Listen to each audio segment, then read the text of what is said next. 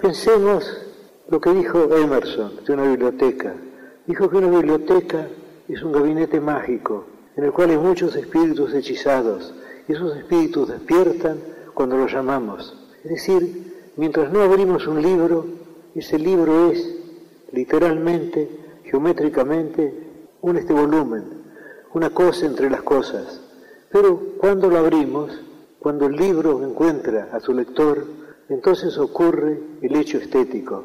Si no, si la literatura es expresión, la literatura está hecha de palabras y el lenguaje es también un fenómeno estético. Pensemos en la palabra luna y pensemos en esa metáfora persa, en esa metáfora de un sufí persa, espejo del tiempo. Y creo que una no es menos estética que la otra. Las dos son obras de la estética, salvo que la segunda ser una obra de segundo grado, porque espejo del tiempo está hecho de dos unidades. Y luna nos da, quizá aún más eficazmente, la palabra, el concepto de la luna. Es decir, cada palabra es una obra poética. Se supone, erróneamente a mi entender, que la prosa está más cerca de la poesía, está más cerca de la realidad que la poesía. Yo entiendo que es un error. El lenguaje es una creación estética. Creo que no hay duda alguna. La poesía es expresión. El hecho de que si la poesía es expresión, si un verso es expresión, cada una de las partes de que el verso está hecho, cada una de las palabras es expresivo, es que sí mismo. Creo que lo sentimos como sabido porque es cierto. El hecho de que la poesía no son los libros en la biblioteca, no son los libros encerrados en el gabinete mágico de Emerson. La poesía es el encuentro del lector con el libro, la lectura del libro, el descubrimiento del libro. Y también hay otra experiencia estética que es el momento muy extraño también en el cual el poeta concibe la obra, en el cual va descubriendo o inventando la obra. Porque según se sabe en latín, las palabras inventar y descubrir son sinónimas aquello que dijo de Platón, de, que descubrir es recordar, en lo cual Francis Bacon agregó que ignorar es haber olvidado. Es decir, ya todo está, pero tenemos que verlo. Cuando yo escribo algo, yo tengo la sensación de que todo eso preexiste. Yo parto de un concepto general. Yo sé más o menos el principio y el fin. Y luego voy descubriendo las partes intermedias. Pero no tengo la sensación de inventarlas. No tengo la sensación de que dependen de mi arbitrio. Las cosas son así, son así pero están escondidas y mi deber de poeta es encontrarlas. Porque poesía es leer, es escribir y es compartir lo escrito y lo leído. Poesía 1110. Un espacio para pensar y compartir el acto poético en todas sus formas. La poesía de todas las cosas.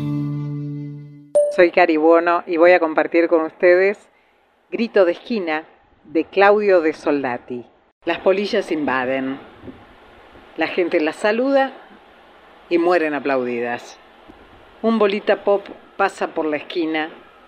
Lo miran de reojo la cheta, el ario y el metrocana, que le sospecha frutas como cometa. Palermo puede llover en una esquina siempre inundada, cada vez que el cielo derrama odio, incómodo, húmedo, sobre la cheta, el ario y el metrocana que recela la gorra de un pibito seguro chorro. Las polillas mueren, los pibitos rajan, el bolita vende. Yo miro el grito de esquina sordo contenido. La cheta, el ario, el metrocana, que no mira al dealer, se llena la vida de putas dominicanas. Anécdota. Una anécdota es un relato breve sobre algún acontecimiento curioso y atinente. Generalmente está basado en hechos reales y tiene la función de reforzar o confirmar un concepto o un hecho, por lo que el narrador suele tener una participación más o menos directa. Puede tener un trasfondo moralizante, por lo que podría estar cerca de la parábola, pero no tiene una moraleja ni es una metáfora, por lo que conserva la frescura del relato simple.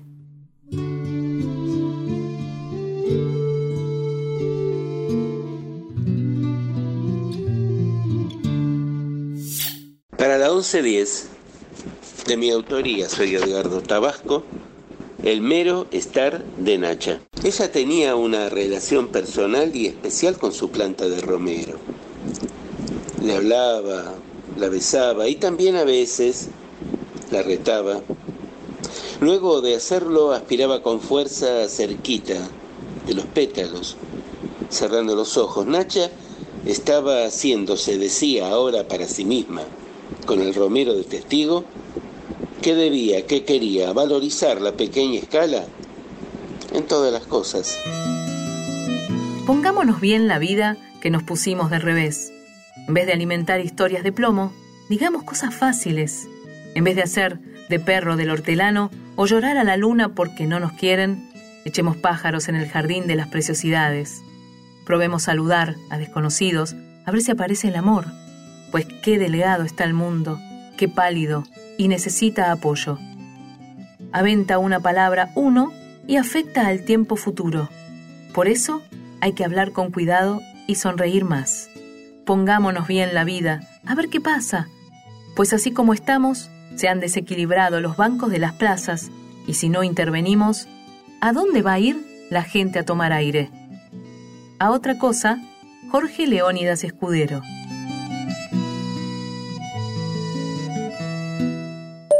Noches, queridísima gente de Poesía 1110, soy Ketty Mangione y hoy les traigo un micro relato de mi autoría que se llama Un hombre sabio, incluido en el libro Bunker Z.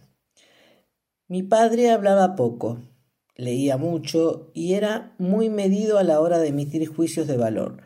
Todas las noches, cuando nos sentábamos a la mesa para cenar, único momento en el que coincidíamos los cuatro, él nos preguntaba a mí y a mi hermana qué cosa nueva habíamos aprendido ese día.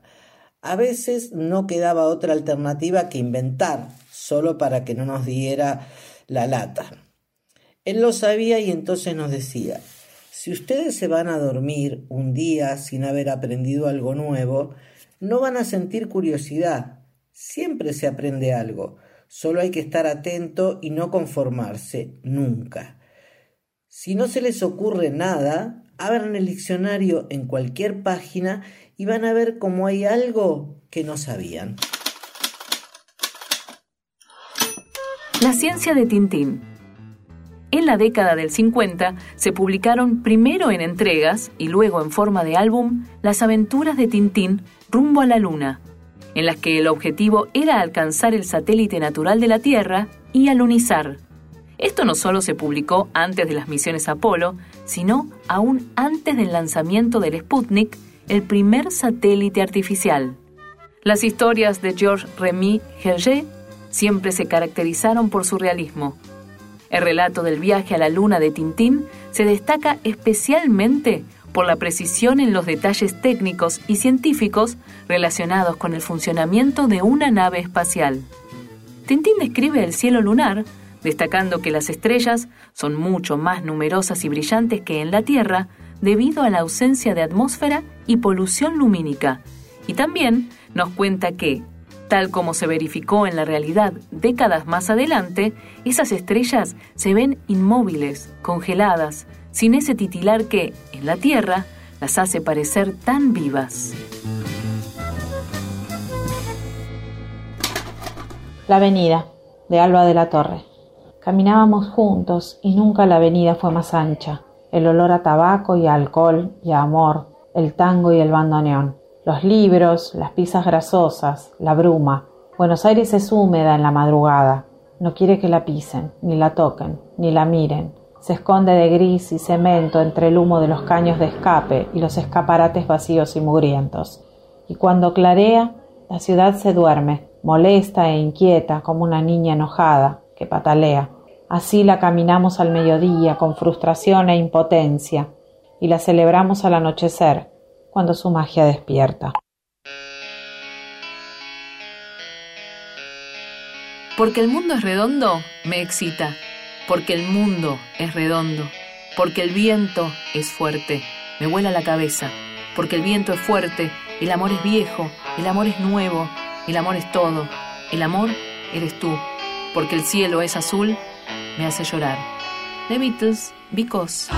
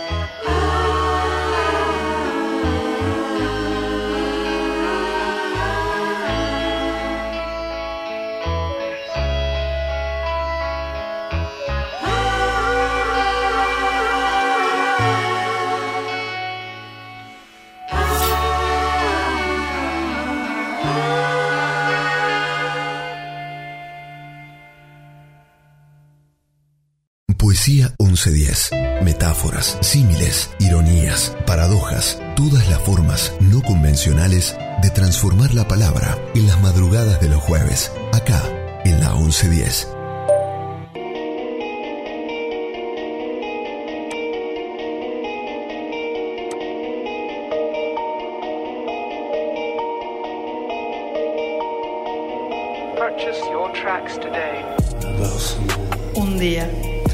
Cuando mi lengua se pierde. Por Un día cuando me hago trizas de paismón. El español es bizarro. El inglés tonto. Like a fool. I love you like a fool. Que no es a la folie. Pero fíjate cómo nos encontramos. Cómo llego a este punto son miles las trizas, risas, besos que te dedico. Confluyo, redundancia, con vos. Agua, sudor, saliva, sal, juguitos, espumantes, pegajosas, burbujas que onomatopeyan el decir. Decir, seda en tu oído, sentir tu ombligo y bajar, todo el sol para mí irradiando, pushing, crashing. Qué lujo, amor, tanto decir, qué lujo soñar, tocar, decir, escrito, decir, así, la cartografía. Es para siempre un cuerpo brindado, destapado, desnudo, cantando supernova ardiente el instante. Salud. ¿Sabías? Significa salvación. Salud. Sí. Salud. Sí, te brindo. Alzo mi copa. Te saludo para decirte, pedirte con ruego de caricias. Que te salves, nos salvemos del desastre cruel del mundo. Empaquetas sexo, amores, eso que sentimos no entra y a eso que producen machination, ponele comillas, a eso ponele fin, aislante, vidrio, pecera, ponele fin. Quedemos de este lado, Darling Dolphin, quedemos del lado que no separa, quedemos en el aire, en el agua, en la nada de nada, que abre y recibe. Pares así, pares así, así, pero enamorados.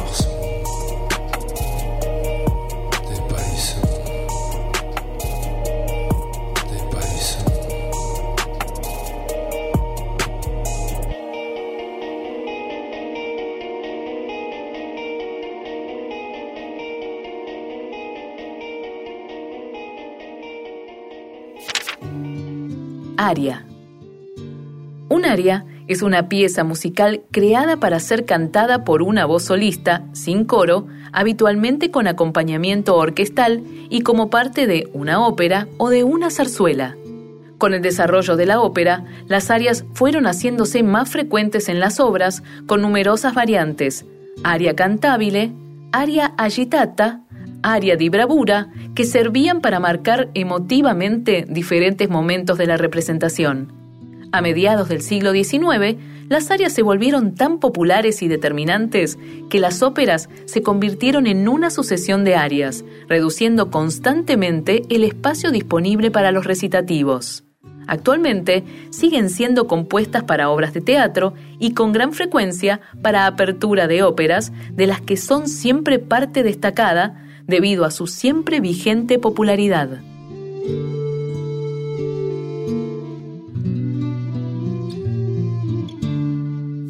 Existe un miedo que en realidad no es tal miedo. No es el miedo a los fantasmas, ni el miedo a desaprobar un examen de derecho. No es el miedo a fracasar en el laburo, ni el miedo a las películas de suspenso. No es el miedo a pesarse en la balanza, ni tampoco el miedo al que dirán, ni el miedo a perder la esperanza. Es el miedo de pensar tanto en alguien porque hasta lo más importante llegas a olvidarte, y muchas veces ni te importa. Es el miedo que surge al pensar que son pocos los besos que vuelven al mismo lugar, y vos que siempre te quedaste con la peor parte. No das crédito que ese envase que tanto te gusta sea retornable. Ese miedo de habré cerrado con llave, aunque ya estás en el colectivo, después de dos trasbordos que ni vos registraste por tener la cabeza en hora pico. Ese miedo de pensar si alguien podría llegar a olvidarte o simplemente dejar de recordarte. Y si lo hace, visitar los mismos lugares, ¿volvería a ser como antes? El miedo a que otros labios le abracen la boca. Y si lo hacen, ¿preferirá mi aliento o el de la otra? Es el miedo de maquinar, que como en una serie de ficción, sin segunda temporada de estrenar, esa historia preferida puede tener un punto final. Ese miedo que se siente al unísono de sentir que alguien te hace tan bien que temes que todo eso en algún momento se pueda llegar a terminar. Ese miedo ante quien te quitas el sombrero cuando se presenta el desvelo. Pero al fin y al cabo, ese miedo al pedo, ese miedo buchón, que cuando lo quitamos de la ecuación, nos damos cuenta que quien se estaba disfrazando de él es el amor. La conjura de los necios. ¿Un libro maldito? La conjura de los necios, la obra fundamental de John Kennedy Toole, mereció varios intentos de ser adaptada al cine, pero todos finalizaron de manera trágica. Muertes abruptas, catástrofes climáticas, proyectos fallidos. Ninguna escena se pudo filmar jamás. Cuando se intentó por primera vez, Scott Kramer, de la 20th Century Fox, no pudo entusiasmar a los altos ejecutivos acerca del potencial de la historia. Casi una constante de una obra que siempre tropezó con el escepticismo, a pesar de llegar a ganar un Pulitzer. La idea de un obeso de 30 años, narcisista y que vivía con su madre, que no podía abandonar sus hábitos onanísticos, al mismo tiempo que escribía una obra cumbre en la que criticaba la sociedad moderna y sostenía que se debía volver al medioevo. Pareció seguir siendo un argumento que no seducía a productores. Es que muchas veces productores y editores entienden un pepino de arte y de belleza. Seguiremos esperando la película.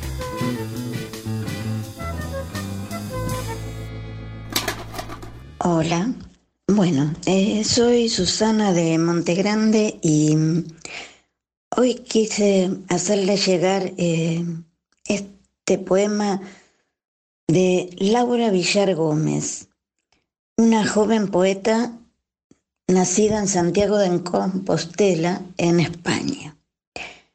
La poesía se titula Quisiera empezar por una carta.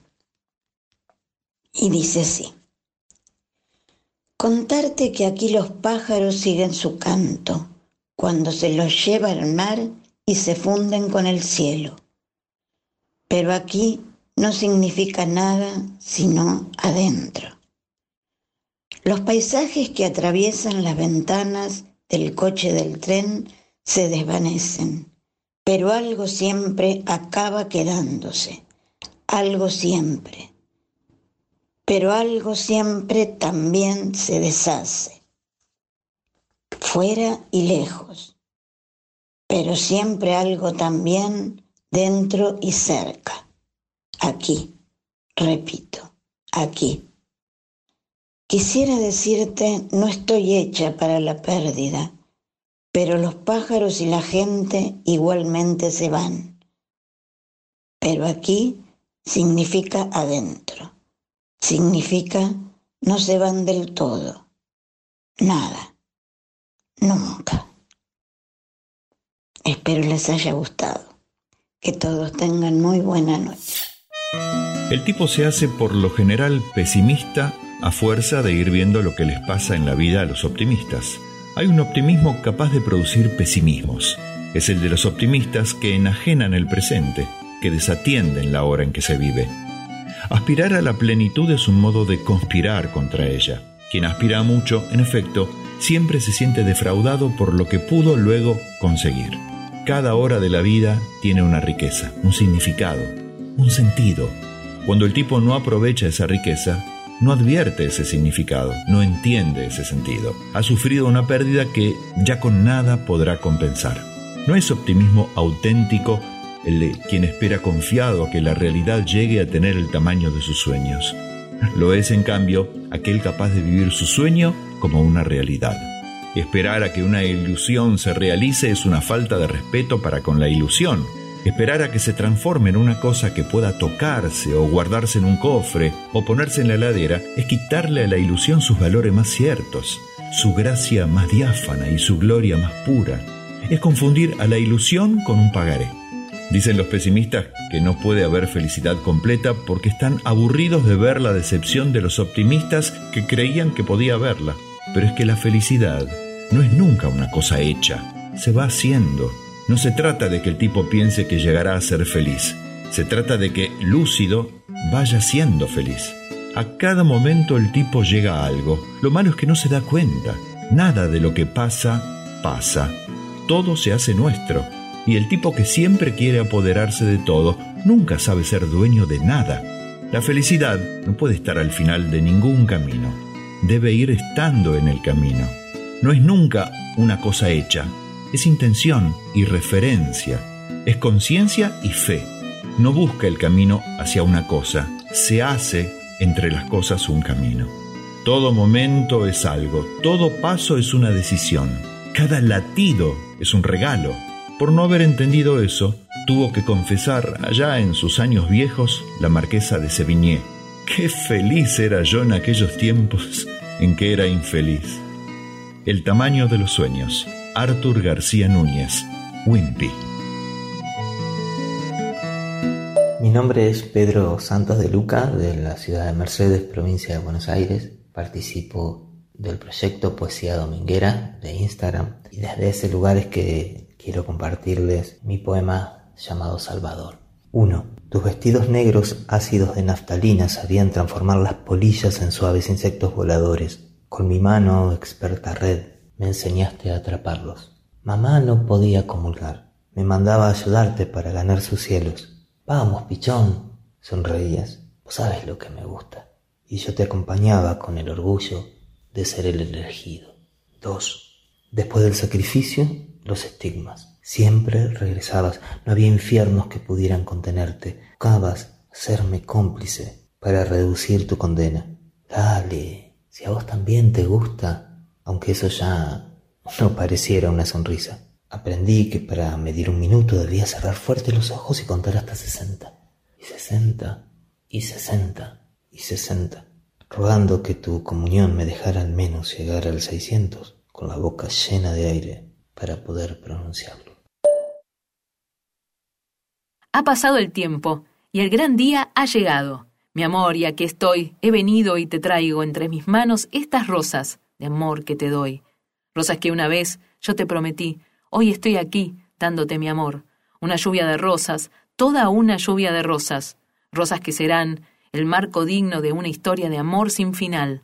Rosas en tu pelo, a tu paso y en tu alma. Mi amor nacerá.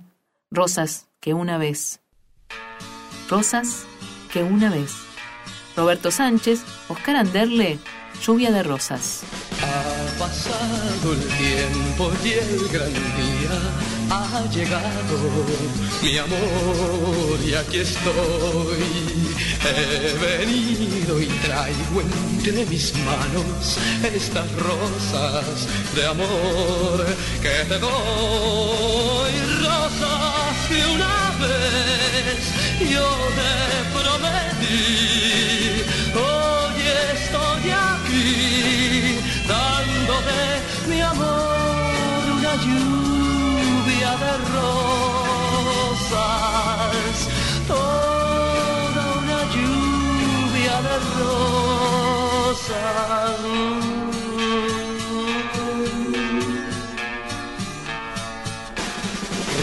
Rosas que serán el marco digno de esta historia de amor sin final. Rosas en tu pelo a tu paso y en tu alma, mi amor, nacerán.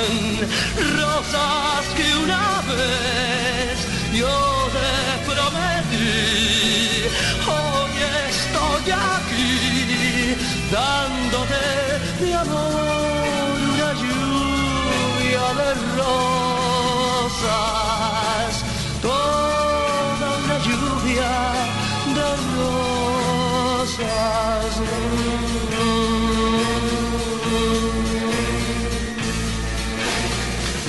que serán el marco digno de esta historia de amor sin final. Rosas en tu pelo a tu paso y en tu alma, mi amor, nacerán rosas que una vez yo te prometí. Hoy estoy aquí dándote mi amor, una lluvia de rosas, toda una lluvia de rosas, toda una lluvia de rosas. Elegías, odas, sátiras, cuentos, novelas, poemas, cantares, dramas. Poesía 1110. Hola, buenas noches. Mi nombre es Karina Fernández, vivo en Bahía Blanca, provincia de Buenos Aires. Desde muy chica encuentro la escritura en mi cable a tierra. Desde entonces al hacerlo uso como seudónimo Luz de Luna. Esta noche les voy a compartir un poema que hice hace un tiempo y su nombre es Ángel Azul. La luna se alejó de la noche transformada en mujer. Cubrió su cuerpo para no ser descubierta y en ángel se convirtió. La noche sintió su ausencia y la buscó, pero la luna hecha mujer se refugió en el sol y solo por un instante dejó que su figura quedara al descubierto, convertida en un ángel azul. Gracias por el espacio, Luz de Luna. Hoy me mira la luna blanca y desmesurada. Es la misma de anoche, la misma de mañana, pero es otra que nunca fue tan grande y tan pálida. Tiemblo como las luces tiemblan sobre las aguas. Tiemblo como en los ojos suelen temblar las lágrimas. Tiemblo como en las carnes sabe temblar el alma. Oh, la luna ha movido sus dos labios de plata. Oh, la luna me ha dicho las tres viejas palabras, muerte, amor y misterio. Oh, mis carnes se acaban. Viaje, Alfonsina Storni. Buenas noches, soy Vincent Amadeu y en esta oportunidad con la actriz y locutora Maga Kwan vamos a interpretar la versión radiofónica del melodrama Fly Me to the Moon. Espero que les guste. Cacha y Toro, ambos sentados en lo que podría ser la terraza de algún conventillo en una noche estrellada. Si decís que sos argentino, primero se van a cagar de risa y después capaz que llaman a la NAC. No, pero teneme fe, que no te voy a defraudar, Cacha. Con esa frase no solo no te voy a tener fe, sino que también te voy a meter con un aviso de no retorno en el cohete ese que en dos horas llega a Japón. Pero escuchame una cosa, Messi, Maradona, el Papa Francisco, la princesa de Holanda, somos argentinos, mami. Y por eso te pensás que te van a creer que está vendiendo lotes en la luna. Mira, mira, un ruso ya lo está haciendo y ya está vendiendo, te digo más. Pero los rusos ya estuvieron en la luna, son más creíbles son. ¿Y qué querés? ¿Que, que, que, que me haga pasar por Yankee si tengo más pinta de morón que de New York? No, quiero que a mí se me ocurra otro curro. Vos acaso la fuerza bruta, la fuerza de choque. La cerebro soy yo. No mezclemos los roles. Pará, ¿vos me querés decir porque soy la fuerza bruta no puedo pensar? ¿Que soy un ignorante, eh? Pregúntame de quién fue el primer hombre que pisoteó la luna. Pregúntame. ¿Quién fue, a ver? Luis Armstrong. Oh, what a wonderful world. Está bien, me convenciste, loco. ¿Y el segundo? Nah, para, para, no te abusé tampoco. A veces yo te pregunto, por ejemplo, cómo se dice luna en inglés. Capaz que lo sabes. Los cerebros no tenemos la obligación de pensar en otros idiomas. Yo soy un cerebro para pensar estrategia, planes. Los idiomas son para los mariquitas. No tengo tiempo para esa boludez. Y por más que me quiera seguir trabajando en el subconsciente con pregunta a la luna, la luna, la luna, no me vaya a convencer, loco. Vender lotes en la luna es una boludez, la boludez más grande que escuché en mi vida. Aparte, ponerle que uno te diga que sí y vendés un lote. ¿En qué te lo lleva a la luna? No, pero yo no lo sé. vos. Le vendo el terreno nomás. El viaje, que lo arreglen con nanazo. ¿Lo vaya a meter al narigón Rodríguez en esto? Ni loco. Después tenemos que repartir la torta entre tres. Aparte de que es una yeta. Suena un fuerte trueno. Cacho mira hacia arriba. El narigón Rodríguez. ¿Más qué narigón Rodríguez? La NASA es la terminal de donde salen los cohetes para la luna. Cacho se queda pensando. Te va gustando la ideita, ¿eh? Me estás sorprendiendo con tus conocimientos, vos. ¿No te me estará queriendo instruirme para sacarme el puesto de cerebro de esta sociedad, no? No, cachita, ¿vos te pensás que te haría un feo como eso? ¿Tantos años ya era esto? Pero cachita, tengo, tengo que instruirme un cacho. No me voy a presentar como un vendedor linchera tampoco. Mirá si voy a querer afonarte en lugar de jefa. Ahora que el que se siente ofendido soy yo, toma. ¿Dos por cuatro? ¿Eh? ¿Cuánto es dos por cuatro? Eh, en peso o en dólar. También te llavé los tipos de cambio, traidor, reja de mi vida, Pero no, loco. volá, no, me tuve que aprender todo ese foto de la convertibilidad para que no me quieran cargar con la guita. ¿O te pensás que se le voy a cobrar en pesos los lotes? Seguro que no tenés el delirio de que eres la jefa acá, ¿no? Pará, pará, si vos me decís que lo de la luna no va, no lo hacemos y listo. Hagamos un testeo con alguien de acá. Saca un celular tipo el de los antiguos ladrillos. Buenas tardes, señora. La estoy llamando el Fly Me to the Moon Entrepresa. ¿Estaría interesada en recibir información acerca de cómo comprar un lote en la luna? A toro, Me dice que sí. al celu, Perfecto. Cuando quiera concretamos una cita para el asesoramiento. ¿Eh? No, yo no. A ver, espere. a toro. ¿Vos tenés abuela? Este le hace gestos negativos al celu. No, señora. Lamentablemente yo y mi socio la tenemos finadita, las pobres. ¿Eh? Como abuela no tengo, con la tuya me entretengo, malatendida. Me hizo entrar como un caballo. Te dije, boludo, pensemos otra cosa. Eh, ¿qué otra cosa para probar si funciona o pensemos otro curro?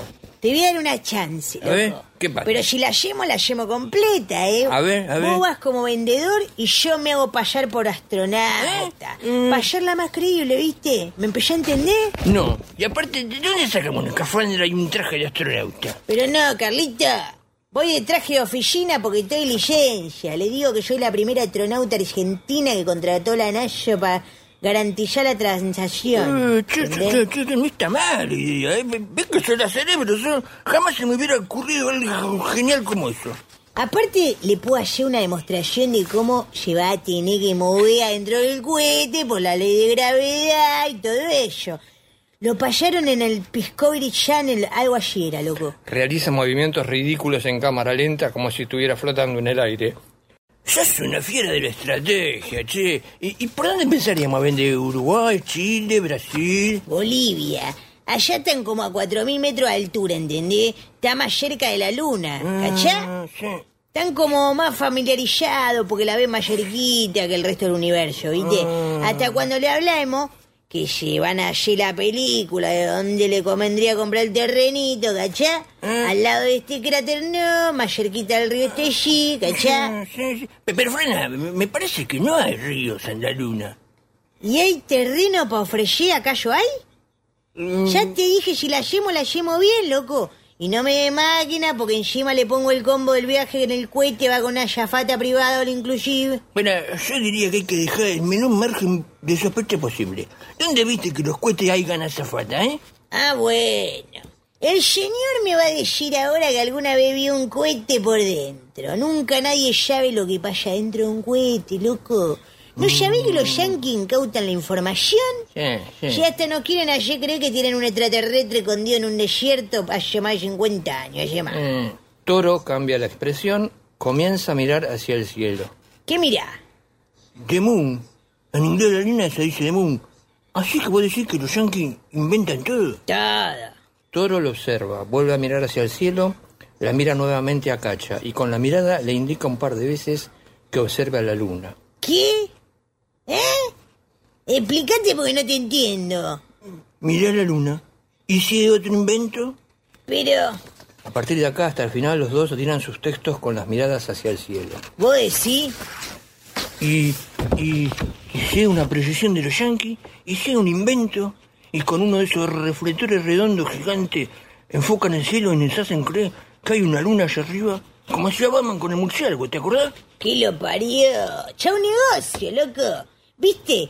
Como te dije yo al principio, nadie te iba a creer este curro. No, para nada, para nada, pero vos me dijiste que eso porque yo era argentino, no porque no existiera la luna. Y si intentamos vender terreno en el sol, se lo vendemos con bronceador incluido. No, ¿Por se van a cagar de calor, Joan. Sí, sí. Pero encima del sol puede ser otra procesión de los yankees también. No hay nada que hacer, toro. Los yanquis no quieren que trabajemos. Date cuenta, Sí, loco. lo parió. Pero en un- en una idea genial, la mía. No me diga. Ojo, siempre respetando tu lugar de cerebro en la sociedad, ¿eh? Por lo menos no vamos a tener motivo para pelearnos. Sí. Al final los yankees no son tan malos como parece. Y alguno debe haber, viste, pero la mayoría deben ser bonachones. Si no, fíjate este que está todas las noches meta y meta con el reflector pa... Por lo menos ayer no cree que tenemos una luna. Sí, sabes que sí, cachita. Y, y si nosotros no estamos haciendo en este momento la proyección de unos extraterrestres que están allá arriba. ¿Te parece, loco? ¿Saludamos por la duda? Y por la duda saludemos. Sin nada de ganas, levantan un brazo y empiezan a saludar hacia el cielo. Lento apagón. Me desprendo del abrazo, salgo a la calle. En el cielo ya clareando se dibuja finita la luna. La luna tiene dos noches de edad. Yo, una. Eduardo Galeano. Llévame a la luna y déjame jugar entre las estrellas. Déjame ver cómo es la primavera en Júpiter y Marte. En otras palabras, sostén mi mano. En otras palabras, mi amor, bésame. Llena mi corazón con canciones. Déjame cantar para siempre. Eres todo lo que anhelo, todo lo que venero y adoro. En otras palabras, por favor, sé real. En otras palabras, te amo. Fly Me to the Moon, de Bart Howard, por Diana Panton. Oh, Poets often use many words to say a simple thing. It takes thought and time and rhyme to make a poem sing. With music and words, I've been playing.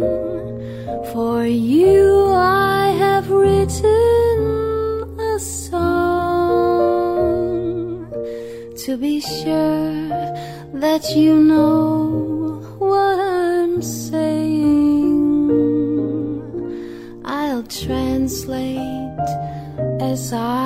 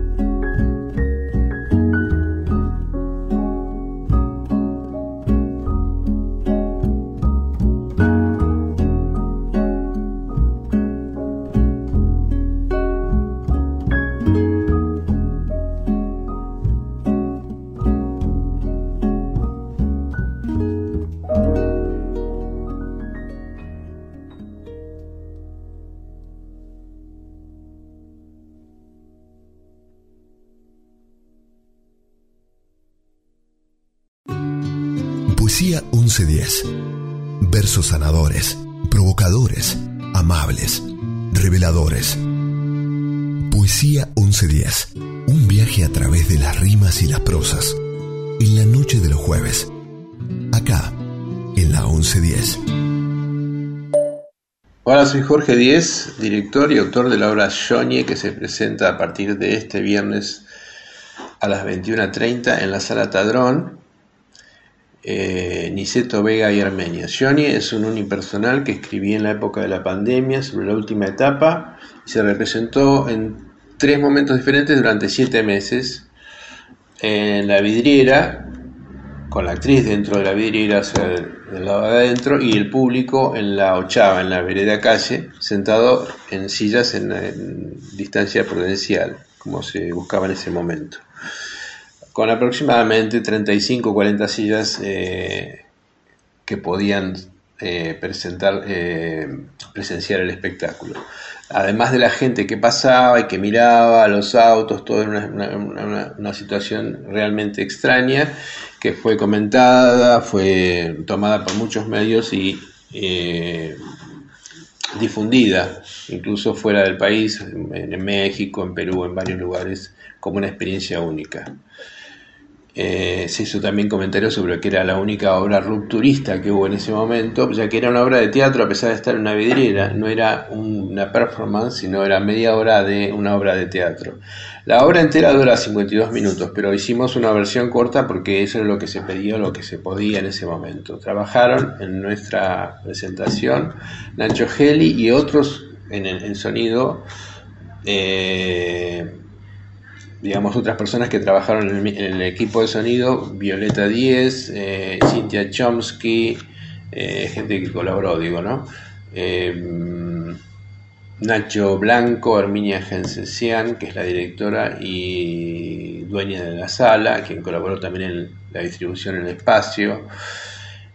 bueno, la obra habla de una mujer que se discute a sí misma, que se mira en el espejo y ese, ese, ese reflejo, el espejo, no solo la, la, muestra ella en su, en su físico, sino que se transforma en una otra, que le discute, que le habla, que le hace ver cosas o le intenta hacer ver cosas que ella nunca se quiso preguntar, que nunca, se, nunca quiso ver y que en definitiva ha reprimido durante toda su vida. Les leo un pedacito. La otra dice, ¿para qué alguien va a querer llevar a cabo semejante tarea solo para amputarte un pensamiento que ni siquiera vos sabés que lo tenés, que ni vos conoces? ¿Cómo que no lo conozco? dice ella. La otra dice, ¿sabés cuál es? Y ella dice, ¿qué? La otra dice, ese pensamiento, esa idea.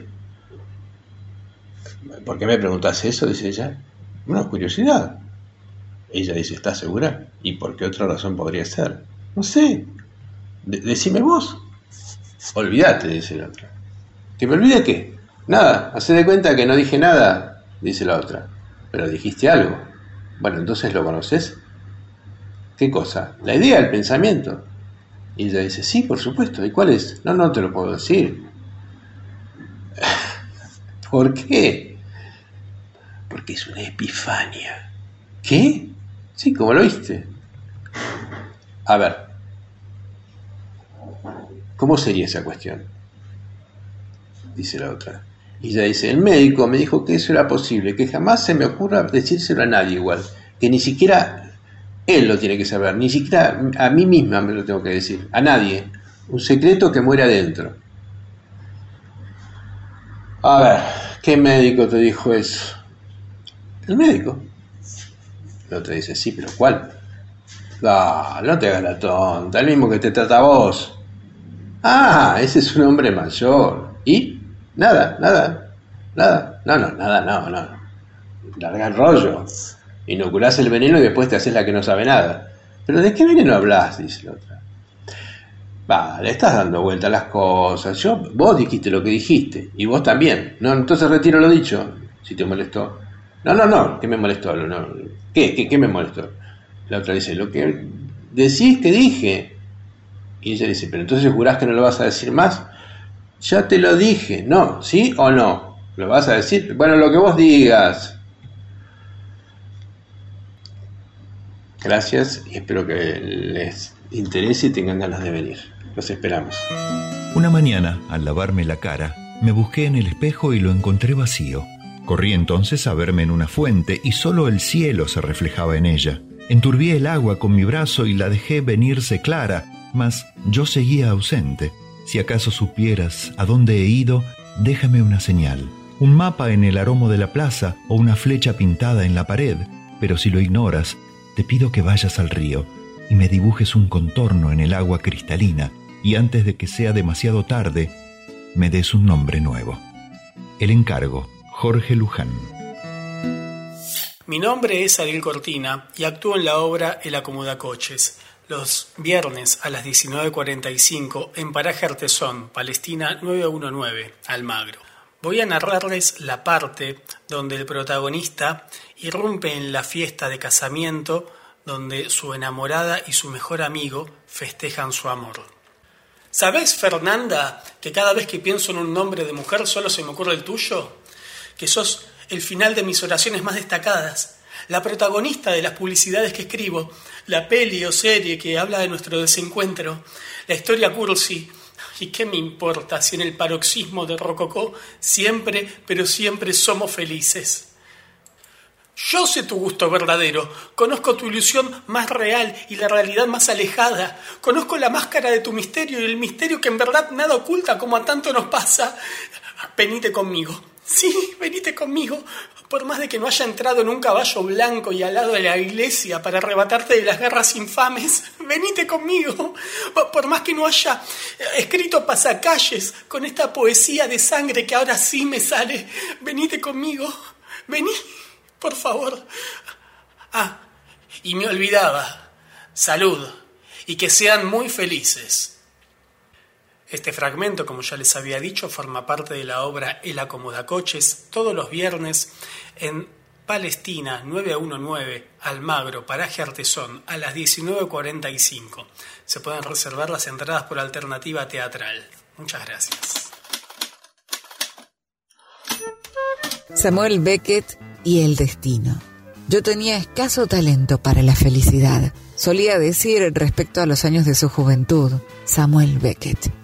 Cuenta la leyenda que con ácido humor había construido el propio Beckett que éste había nacido marcado por el signo de la fatalidad. A Beckett le divertía decir que había llegado al mundo un Viernes Santo y que, para colmo, este había sido Viernes 13 era una marca de la predestinación al sufrimiento de la que se lamentaba. La verdad, y así consta en su partida de nacimiento, era que nació un mes después de esa fecha. Hola, soy Bea Pustilnik.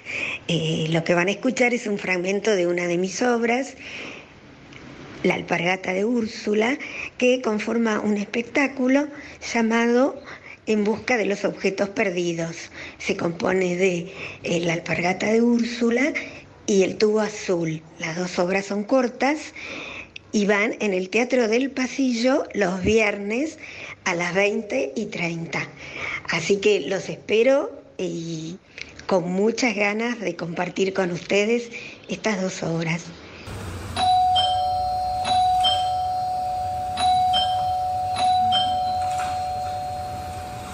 ¿Quién es? Soy yo. Vengo a traerle alpargata. Por lo menos que alguna de las dos tenga el par. Que eso mi abuela le hubiera gustado. ¿Usted cómo se llama? Ya le dije que no tengo la alpargata de su abuela. De Úrsula. Se llamaba Úrsula. ¿Y usted? Así le cuento quién las usa. Creí que su abuela estaba muerta.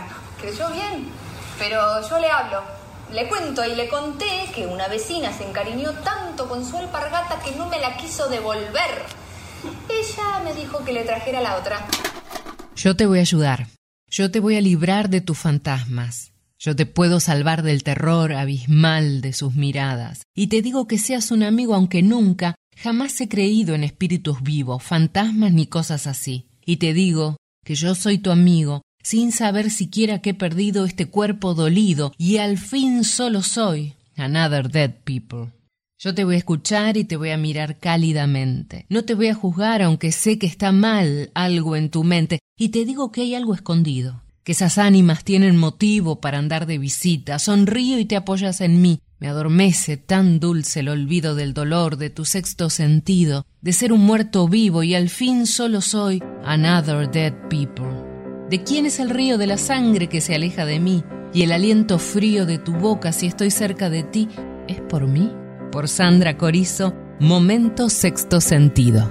Yo te voy a ayudar, yo te voy a librar de tus fantasmas. Yo te puedo salvar del terror abismal de sus miradas y te digo que seas su amigo, aunque nunca jamás he creído en espíritus vivos, fantasmas ni cosas así.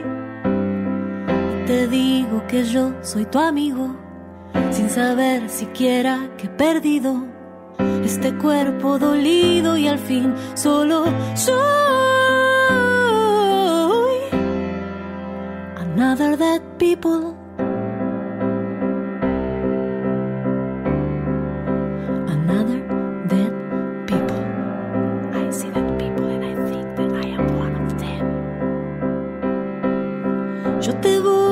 Y te voy a mirar cálidamente. No te voy a juzgar aunque sé que está mal algo en tu mente.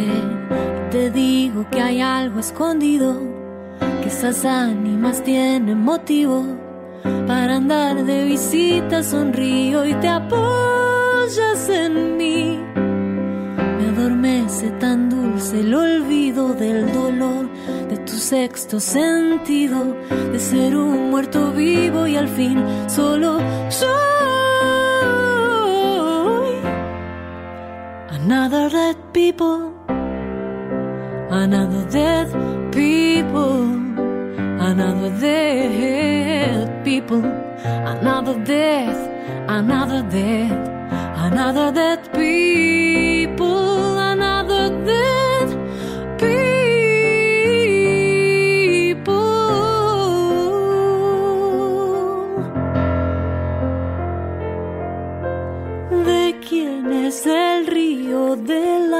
sangre que se aleja de mí?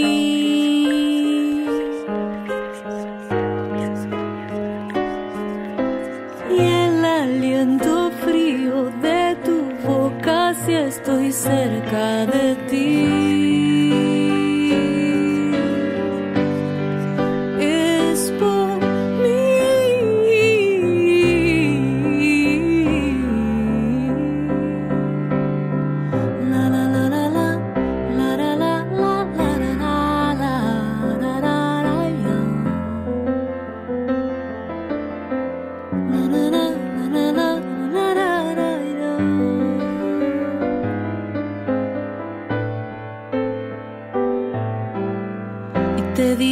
Que yo soy tu amigo, soy un ánima y tengo un motivo para andar de visita y al fin solo soy another dead people, another dead people, another dead people, another death, another death, another dead people,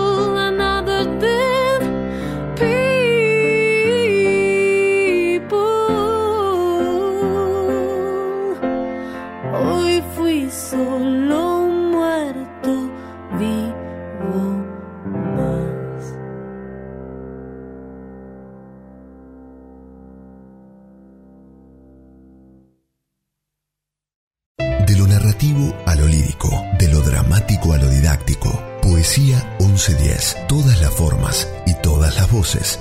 En las madrugadas de los jueves. Por la 1110, la radio pública de Buenos Aires. Preparé una valija. Puse mis oraciones, los abrazos, un poco de cielo, sin voz. Ganas de salir, de partir de mi cuerpo, de flotar, hundirme y romper cristales. Un pasillo lleno de mí, con cuentos de infancia y manito para cruzar la vereda. salir de adentro, exiliar mi carne de reglas y mandatos, caminos con olores a viejas mascotas, trenes y playas con huellas, hermanos, amigas, huiscola y cigarrillos, volver a tenerme, sin tironeo, yo conmigo, tiempo sin habitar, éxodo, orilla, corazón lleno de domingos, amanecer. Nelu de Gualeguaychú. Aquel fue un año de locos, un año en que las cosas que debían haber ocurrido a su debido tiempo salieron de cualquier manera.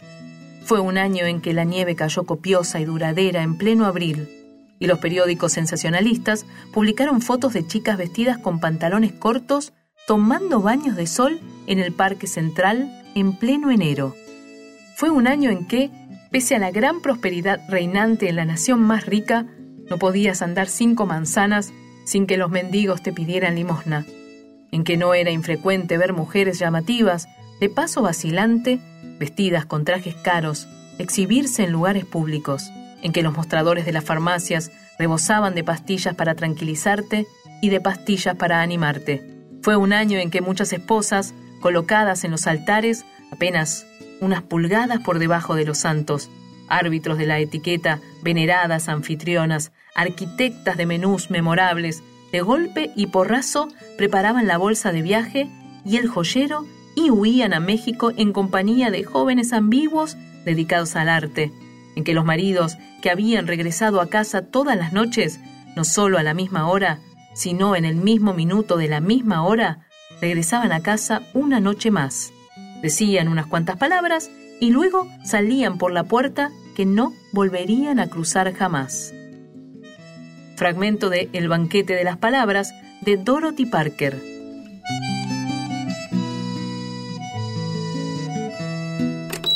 Hola, ¿cómo están? Este es un poema que encontré anoche y me gustaría contárselos. Se llama Caminos bifurcados. Y de repente me encuentro con que me faltaron mostrarte cosas, como mis pósters, como mis CDs, como algunos libros. De repente me faltó mostrarte más películas para ver juntes. De repente en mi memoria, en la sección con vos, me faltas vos. De repente tengo que dejar de leer tu horóscopo, de pensar en lo que te gustaría y también dejar de pensar en el día en que te diría que te quiero. Otra vez empiezo desde cero.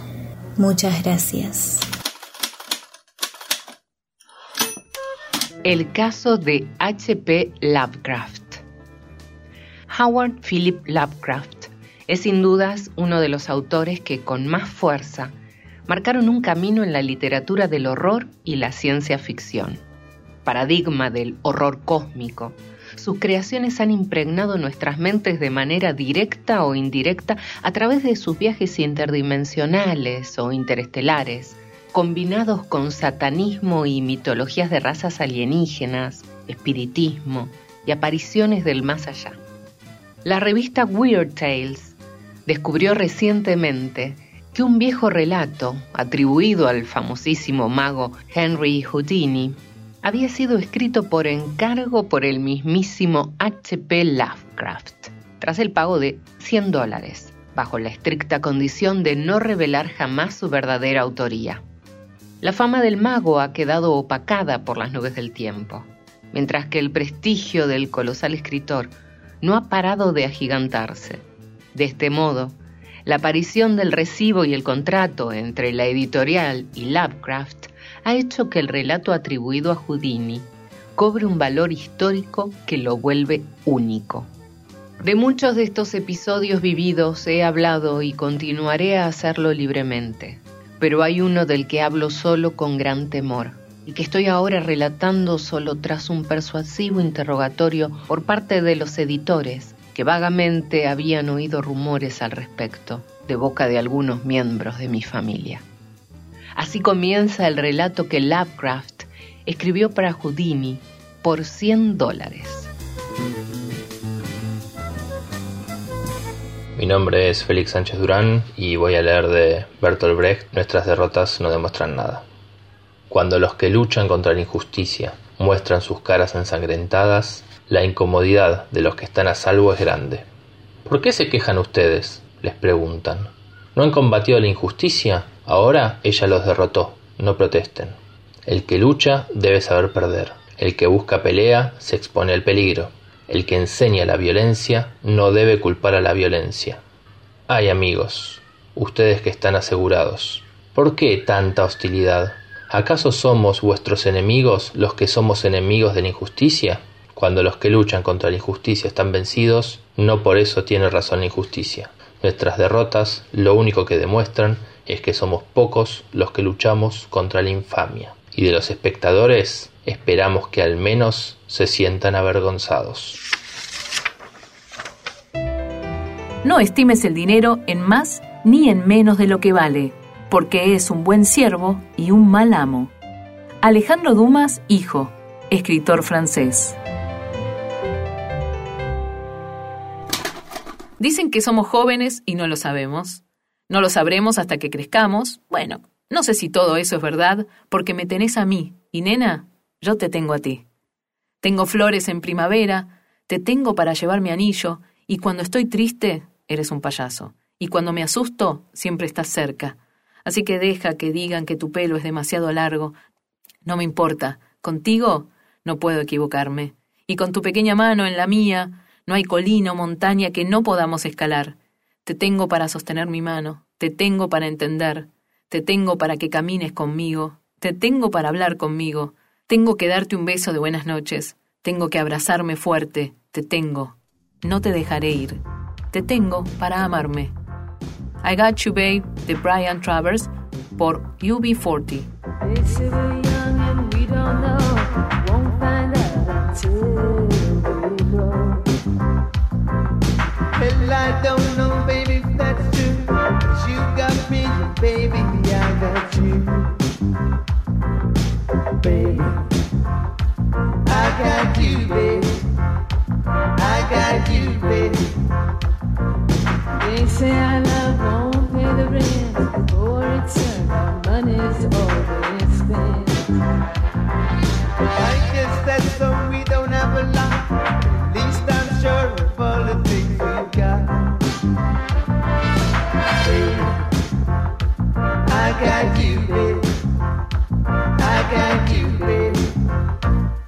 I've got flowers in the spring. I've got you, baby.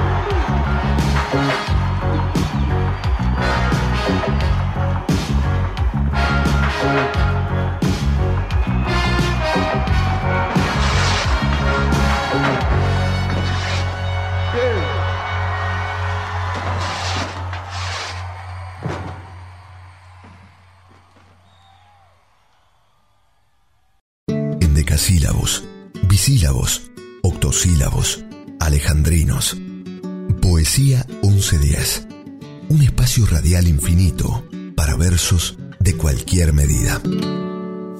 Incubo o el espíritu maligno del deseo. Aquel amor que tenía perforándome la carne desde adentro. Me mordía la boca con bestial placer, con la monstruosidad de su pasión salvaje, ahogándose en saliva, desangrándome los besos, uno por uno. Y al escapar de mis labios en un suspiro fatal, efímero, se transformó en milagro, en pájaro estrellando la fugacidad de su vuelo contra el cielo, en tímido resplandor de luna sobre la soberanía de los cipreses. En noche deambulando su pena entre los cerros, esperando la redención de la mañana. Y finalmente, en verso de mujer, llegó la lluvia, mojó la ausencia con la fresca dulzura de su canción de agua. Y sobre los tréboles, desnudos de nostalgias, bailé. Bárbara Corol, desde el Bolsón. Cartas. Carta de Jorge Luis Borges a Estela Canto. Adrogué, sábado. A pesar de dos noches y de un minucioso día sin verte, casi lloré al doblar ayer por el Parque Lesama. Te escribo con alguna alegría. Le avisé a tu mamá que tengo admirables noticias. Para mí lo son y espero que lo sean para ti. El lunes hablaremos y tú dirás. Pienso en todo ello y siento una especie de felicidad. Luego comprendo que toda felicidad es ilusoria no estando tú a mi lado. Querida Estela, hasta el día de hoy he engendrado fantasmas. Unos, mis cuentos, quizá me han ayudado a vivir. Otros, mis obsesiones me han dado muerte. A estas las venceré, si me ayudas. Mi tono enfático te hará sonreír. Pienso que lucho por mi honor, por mi vida y lo que es más, por el amor de Estela Canto. Tuyo, con el fervor de siempre y con una asombrada valentía. Georgie. Carta de amor del maestro Jorge Luis Borges a Estela Canto. Hola, buenas noches. Venía a compartir una reflexión con ustedes. Mi nombre es Olga del barrio de Flores. El error está en suponer que si nosotros pudimos, todos pueden, y en querer usar nuestra propia vara como medida universal de lo que debería ser. Entonces vamos por la vida afirmando que si nosotros pudimos superar una enfermedad, una separación, una pérdida o cualquier otro acontecimiento, los demás también deberían. Nos volvemos un autoejemplo compulsivo y cuando nos encontramos con alguien que vivió lo mismo que nosotros y que no ha podido superarlo o gestionarlo de la misma forma que lo hicimos nosotros, lo acusamos de dramático, de cómodo o de falta de voluntad. Porque, desde nuestro punto de vista totalmente egoico, todos contamos con los mismos recursos mentales, emocionales, espirituales, académicos y económicos para poder superar lo acontecido. Entonces, en lugar de dar paso a la empatía, damos paso a la exigencia y al juicio. Exigimos que dejen de dramatizar, exigimos que se dejen de quejar, exigimos que salgan de su zona de confort y que de una vez por todas lo superen. Se nos olvida que a pesar de que los acontecimientos puedan ser parecidos, la historia de cada persona nunca es igual y que cada ser humano tiene el derecho de vivir su proceso como quiera, como pueda, y con las herramientas psicológicas, emocionales y espirituales que tenga a su alcance. Dejemos de medir con nuestra vara la vida y los procesos ajenos. y abracemos nuestro corazón y abrámoslo hacia el entendimiento empático de quien está transitando eso mismo que a nosotros nos dolió, nos lastimó o nos hizo daño en algún momento. Tal vez seamos cada vez mejores personas. Gracias, buenas noches. Tato Pavlovsky. Al regresar del exilio, Tato Pavlovsky se sentía un poco confundido.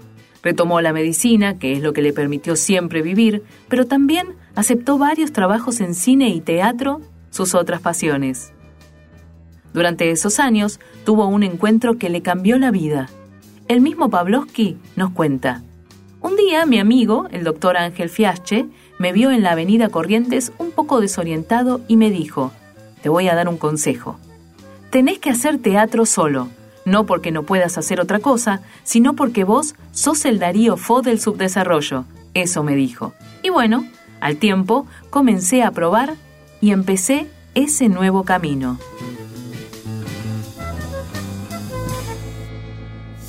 Siempre a tiempo, desde lejos, bien lejos, su cueva inmortal, sudor de tipo calmo, culto de los de antes, despojado de elegancias, atravesando su malestar, sus lágrimas hablan, energía bestial, un humor particular, el gigante de la estación, su recuerdo brilla hoy. Hola, ¿qué tal? Mi nombre es Ezequiel Bono y quería compartir con ustedes un texto de mi autoría dedicado a mi amigo Mario Domínguez.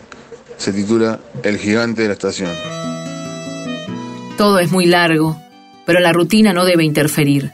No debemos dejar que la misteriosa rutina nos invada.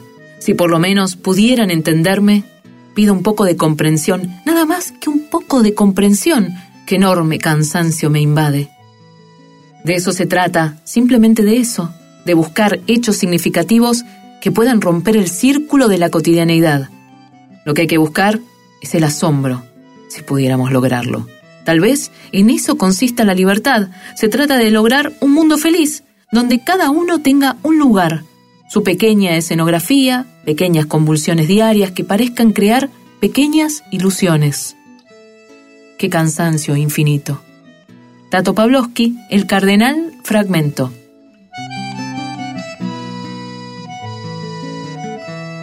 Hola, mi nombre es Nina Jäger. Quiero compartir con ustedes un poema que forma parte de mi poemario inédito titulado Por toda herencia. Y el poema dice así: Carta de agradecimiento a Henrietta Leavitt. En esta tarde de lluvia en que el mundo se reduce a mi tres ambientes con patio y cada uno desde su casa duda si el universo sigue existiendo, te escribo, Henrietta. Quiero darte las gracias por tu trabajo mecánico de mujer en un mundo de varones, por dedicarte a calcular, calcular, calcular, por descubrir cómo brillan las estrellas cefeidas, iluminan, se apagan de manera predecible, iluminan, se apagan a intervalos regulares, iluminan se apagan. Una epifanía. Por vos fue factible calcular distancias relativas, absolutas, entre las estrellas y nosotros, entre las estrellas y las estrellas, entre nosotros y lo otro. ¿No sabes una de estas estrellas mojón que descubriste permitió a tus jefes años después de tu muerte revelar que Andrómeda no es una nebulosa, un cúmulo de estrellas y gas, sino una galaxia, una gran galaxia con su jerarquía y su orden, y así, con la distancia, pasamos a concebir este, nuestro universo, lleno de galaxias. Gracias a vos, Henrietta, que moriste, ignota en el silencio de tu sordera, y dejaste unos libros una mesa, una silla, una cama y un atril, por toda herencia. Gracias a vos, hoy me tranquiliza saber que hay mucho más que lo que veo allá afuera. A mí el psicodrama me dio una elasticidad para pensar lo dramático, para soltar los personajes en el sentido más stanislavskiano. Tato Pavlovsky, psiquiatra, actor, dramaturgo y director argentino. ¿Era todo? pregunté. Soy un iluso. No nos dimos nada más. Solo un buen gesto. Mordí el anzuelo una vez más, siempre un iluso. Nuestra estrella se agotó, y era mi lujo. Ella fue por esa vez mi héroe vivo, bah, fue mi único héroe en este lío, la más linda del amor, que un tonto ha visto soñar. Metió mi rock and roll bajo este pulso. Esa estrella era mi lujo, de los redonditos de ricota, por Sofía Androl. Era todo, soy un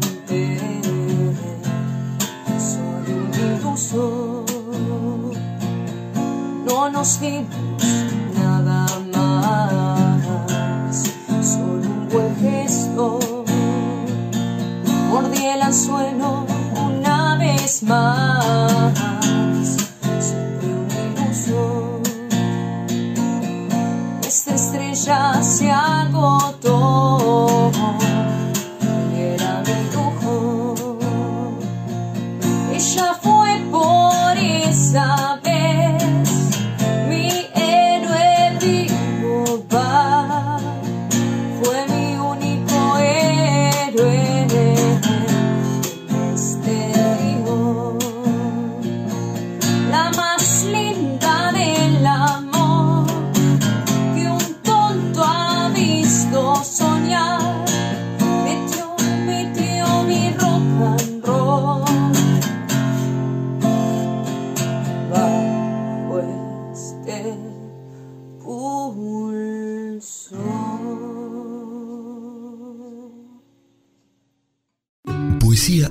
1110. Un espacio para compartir las rimas y prosas que más nos gustan. Te imagino ahora, tu cuerpo junto al mío. Siente mis besos. No quiero seguir soñando con tu abrazo. Voy a tu encuentro. Estarás ahí. ¿Qué es lo que quieres, amor? Ya no es necesario decir mucho. Sabes que soy débil. Te quiero, es cierto. Irremediablemente te quiero. Voy a mirarte. En silencio dejaré que suceda. Escucha. Por un momento respiro tus palabras. Estiro mis dedos para tocar tus pensamientos. Estoy ahí. Deshacer lo que está escrito no podemos. Ahora sí quiero volver a sentir tu susurro, diciendo suavemente, sí, amor. Te imagino de Nair Libonati. Zarzuela. La zarzuela nació en Madrid como género lírico aglutinante de todo lo español, principalmente de sus personajes, fiestas, costumbres, anécdotas y literatura.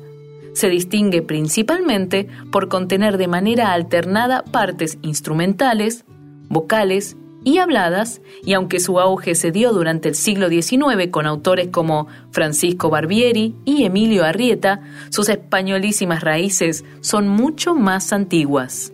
Calderón de la Barca es el primer autor que define a una obra suya con el término zarzuela. Se trata de El Golfo de las Sirenas, estrenada en 1657. Sin embargo, es posible determinar que la primera obra de estas características fue La Selva sin Amor de Lope de Vega, estrenada en 1629.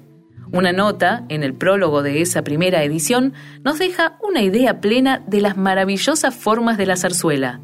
Los instrumentos ocupaban la primera parte del teatro sin ser vistos, a cuya armonía cantaban las figuras, los versos en aquella frondosa selva tropical, haciendo de la misma composición de la música las admiraciones, quejas, iras y demás afectos.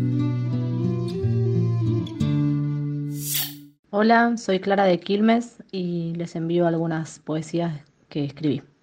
Sí, quiero. Sí, quiero que me despiertes cada mañana con suaves palabras al oído, con mimos tibios por todo mi cuerpo y besos tímidos recorriendo lentamente cada rincón de mi rostro. Sí, quiero que cada situación que vivas quieras compartirla conmigo, que cada chiste con el que te rías te dé ganas de escuchar mis carcajadas y quieras que nos riamos juntos. Sí, quiero que en cada momento de tristeza busques consuelo sobre mi hombro, o cobijo en un cálido abrazo mío, y busques mis ojos para sentirte en calma.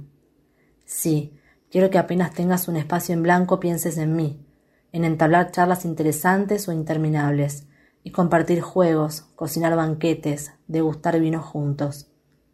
Sí, quiero que al irnos a dormir me arrulles con tu respirar sereno, que te apoyes sobre mis rulos perfumados, y encontrar tu mirada transmitiéndome calma ante un eventual sueño feo. Sí, quiero que me abraces siempre fuerte, hasta que comiencen a quejarse mis huesos, y que me acaricies de mil maneras, diciéndome te quiero. Sí, quiero seguir descubriéndonos en el sexo, buscando diferentes maneras de darnos placer, y mirarnos con éxtasis explorando cada centímetro de nuestra piel. Sí, quiero tener momentos de soledad y disfrutarlos, donde puedas extrañarme, sentirme, mimarme en tus pensamientos, y que al alejarte me veas como soy. Sí, quiero que quites el disfraz de mi ansiedad, que corras el velo de mis inseguridades, y que descubras mis virtudes y te amigues con mis defectos. Sí, quiero que al transitar este viaje interno me quieras sin límites, me ames con desenfreno, y seas feliz por mí. Sí, quiero enojarme y llorar de bronca, y que mis caprichos infantiles no conduzcan a nada, más que a más enojos, pero conmigo misma. Sí, quiero dejar de autoboicotearme, quiero poder perdonarme, valorarme, aceptarme, y creer que merezco todo lo bueno que deseo. Sí, quiero que me elijas la protagonista de tu historia durante toda la eternidad de un solo día, y que no me saques nunca de ahí. Sí, quiero todo esto, una y otra vez, hasta no quererlo más, hasta que se haga realidad. Escena tercera. Violeta, mirándose en un espejo. ¡Qué palidez! Se vuelve y ve a Alfredo. ¿Vos aquí? Alfredo. ¿Ya ha pasado la angustia que os turbaba? Violeta. Estoy mejor. Alfredo. Si seguís así, acabaréis por mataros. Deberíais cuidaros. Violeta. ¿Acaso puedo? Alfredo. Si fuerais mía, yo os cuidaría y os procuraría una dulce vida. Violeta. ¿Qué decís? ¿Acaso ha cuidado alguien de mí jamás? Alfredo, con fervor. Porque nadie en este mundo os ama. Violeta. ¿Nadie? Alfredo. Nadie. Salvo yo. Violeta riendo. Es cierto, me había olvidado de un amor tan grande. Alfredo. ¿Os reís? ¿No tenéis corazón? Violeta. ¿Corazón? Sí, tal vez. ¿Por qué lo preguntáis? Alfredo. Si lo tuvierais, no os reiríais de mí. Violeta. ¿Lo decís en serio? Alfredo. No os engaño. Violeta. ¿Hace mucho que me amáis? Alfredo. Ah, sí. Desde hace un año. Un día, feliz, etérea, pasaste radiante ante mí, y tembloroso, desde ese día, vivo un desconocido amor, un amor que es el latido del universo entero, misterioso y altivo, cruz y delicia del corazón. Violeta, si eso es verdad, huid de mí. Solo amistad os ofrezco, yo no sé amar y no soporto vuestro heroico amor. Soy sincera, ingenua, no os resultará penoso llegarme a olvidar. Fragmento de la tercera escena de la ópera La Traviata de Francesco María Piave.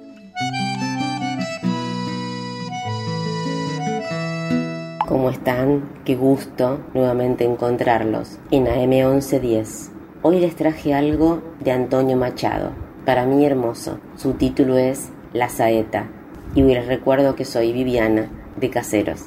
Dijo una voz popular, ¿quién me presta una escalera para subir al madero? Para quitarle los clavos a Jesús el Nazareno.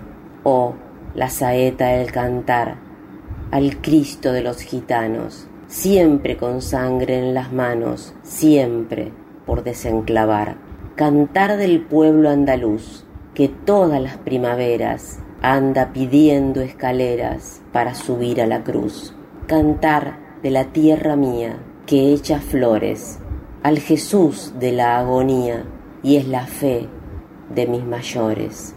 Oh, no eres tú mi cantar, no puedo cantar, ni quiero a este Jesús del madero, sino al que anduvo en la mar. Como un pacto de esperanza, plegaria del eterno domador de sombras, será mejor un trago de sol, juntarnos a hablar sin freno, para arrancar con viento a favor y hacerle el amor a los sueños. Pido ser arteria de la luz, un camino hacia la fe, encontrarme sin recetas, con la fuente del querer, animarme a ser amor, sin ahogarme en el después, y que vire la energía para el lado de él. Buen día, sol, buen día, vida maga, buen día el equilibrio, buen día la confianza, buen día el laberinto, buen día como un rezo, como un pacto de esperanza, plegaria del eterno domador de sombras. Será mejor un trago de sol, juntarnos a hablar sin freno, para arrancar con viento a favor. El plan mariposa, domador de sombras. Cuido preservar esas personas que me enderezan la espalda, me expanden el horizonte y esperanza en las mañanas, cuando me pesan los pasos, cuando nada vale nada, que vire la energía para el lado del buen día, sol, buen día, vida amada, buen día el equilibrio, buen día la confianza, buen día el laberinto, buen día como un rezo pacto de esperanza, plegaria del eterno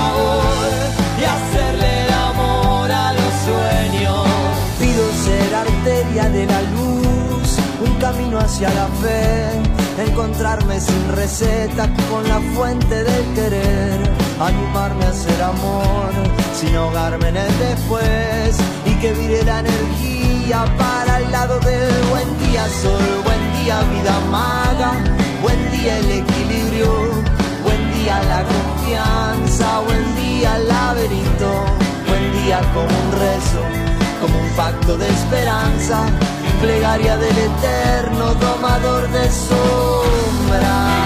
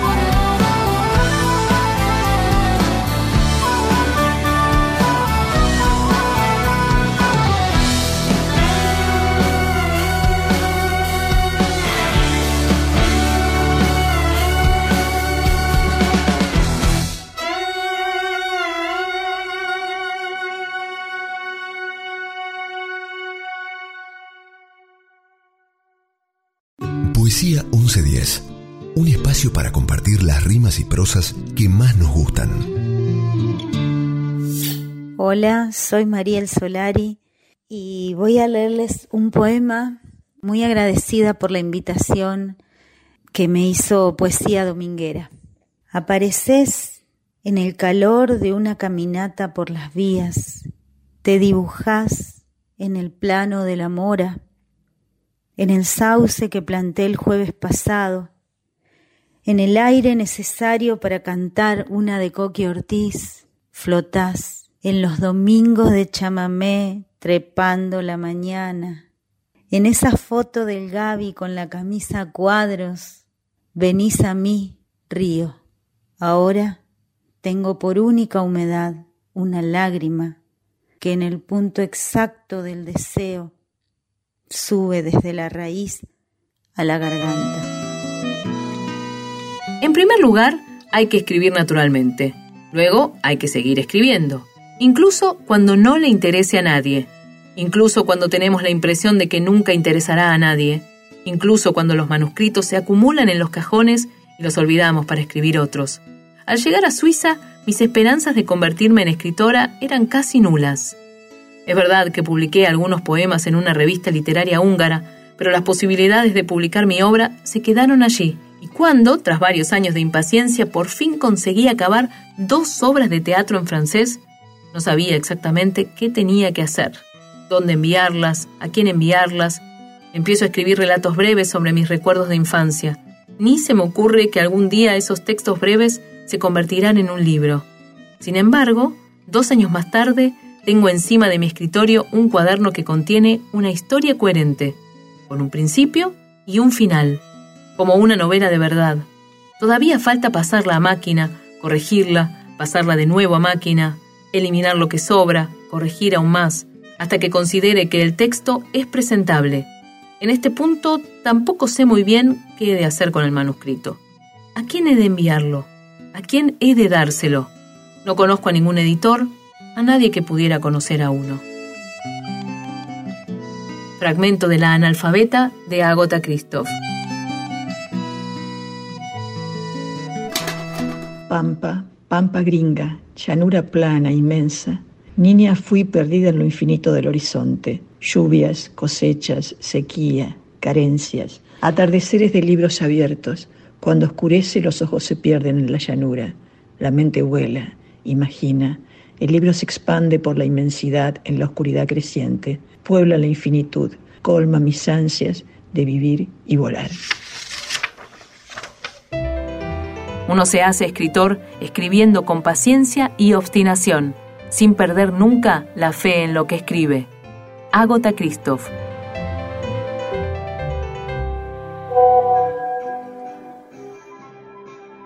Soy Norma Crespo, de Neuquén, y mi cuento se llama Literal.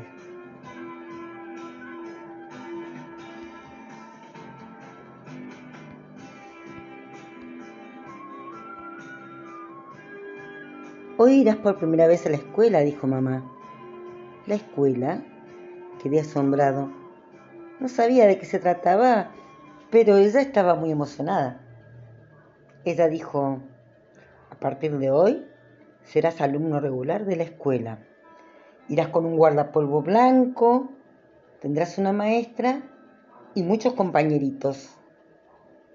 No entendí, pero le pregunté a mi computadora, palabra por palabra. Escuela del latín scola, lugar de ocio. Me alegré. Por fin podré realizar actividades lúdicas. Alumno, persona sin luz. Regular, que mide ajusta compara. Quedé sorprendido y sin entender. Mi madre acaba de decirme que voy a ir a un lugar de ocio porque soy una persona sin luz a la que debe medir y ajustar. Rápidamente pensé, ¿a quién se le ocurre poner una prenda blanca para guardarse del polvillo en un lugar de ocio?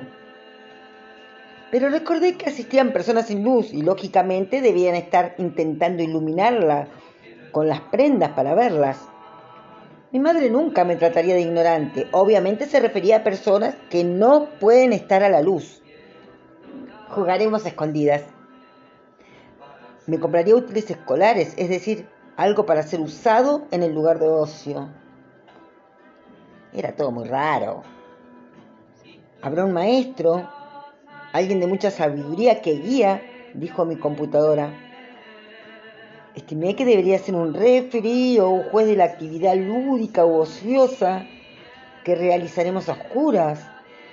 Pero cuando escuché que significaba la palabra compañeritos, personas chiquitas con quien partir el pan, mi sorpresa llegó a límites insospechados. ¿Sería una competencia de comer con la luz apagada y el guardapolvo sería para evitar las migas? Estaba intrigado. Entonces le pregunté a mi madre, ¿para qué sirve la escuela? Y ella contestó, para educarte, hijo. Y en un pestañeo recordé, educare, del latín alimentar o nutrir. Y, y por fin lo comprendí. Me llevaría a un lugar lleno de vagos todos los días a comer con otros niños, por los que deberé pelear por la comida con la luz apagada y habrá un juez. Eso debe ser lo ocioso, vagos. Aunque creo que papá dijo que eso hacen sus empleados en el trabajo. Vagos, personas oscuras, dijo, que se lo pasan perdiendo tiempo, que él le quita el hambre y que si no cuidan su trabajo los dejará sin pan. Claro, no están hablando de un restaurante, es la fábrica de papá. Sí, es la fábrica de papá. Y voy a hacer lo que hacen los empleados. Ocho o doce horas parado, haciendo ese mismo movimiento una y otra vez, una y otra vez, para solo poder comer.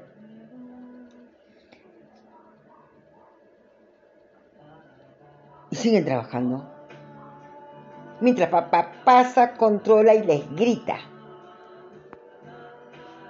Pensé que los niños no trabajan, por eso decidí preguntar.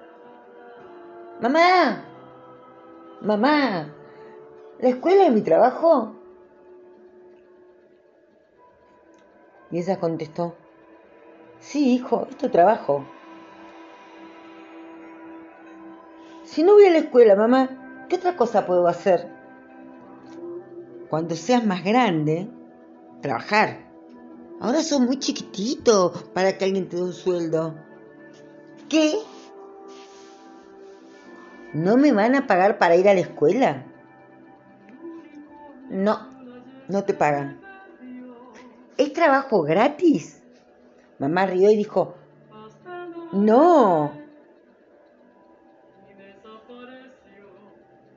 Me dijo que me pagaría con muchos besos cada día.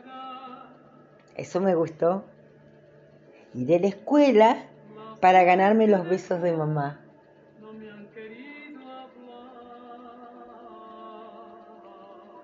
Escrito en el 2021. Ayúdame a resolver su misterio. Enséñame esta noche. El cielo es una pizarra en lo alto. Si pasa una estrella fugaz, usaré una estrella para escribir te amo. Mil veces a través del cielo, una cosa no está muy clara, mi amor. ¿Debería el profesor estar tan cerca, mi amor? ¿La graduación está casi aquí, mi amor? Nancy Wilson. Enséñame esta noche. Did you say I've got a lot to learn? Well, don't think I'm trying not to learn. This is the perfect spot to learn, teach me tonight. Starting with the ABC of it right down to the XYZ of it. Help me solve the mystery of it. Teach me tonight. The sky's a blackboard high above you. If a shooting star goes by, I'll use that star to write I love you a thousand times across the sky. One thing isn't very clear, my love. Should the teacher stand so near, my love? Graduation's almost here, my love. Teach me tonight. The sky's a blackboard high above you. If a shooting star goes by, I'll use that star to write I love you. a thousand times across the sky. One thing isn't very clear, my love. Should the teacher stand so near, my love?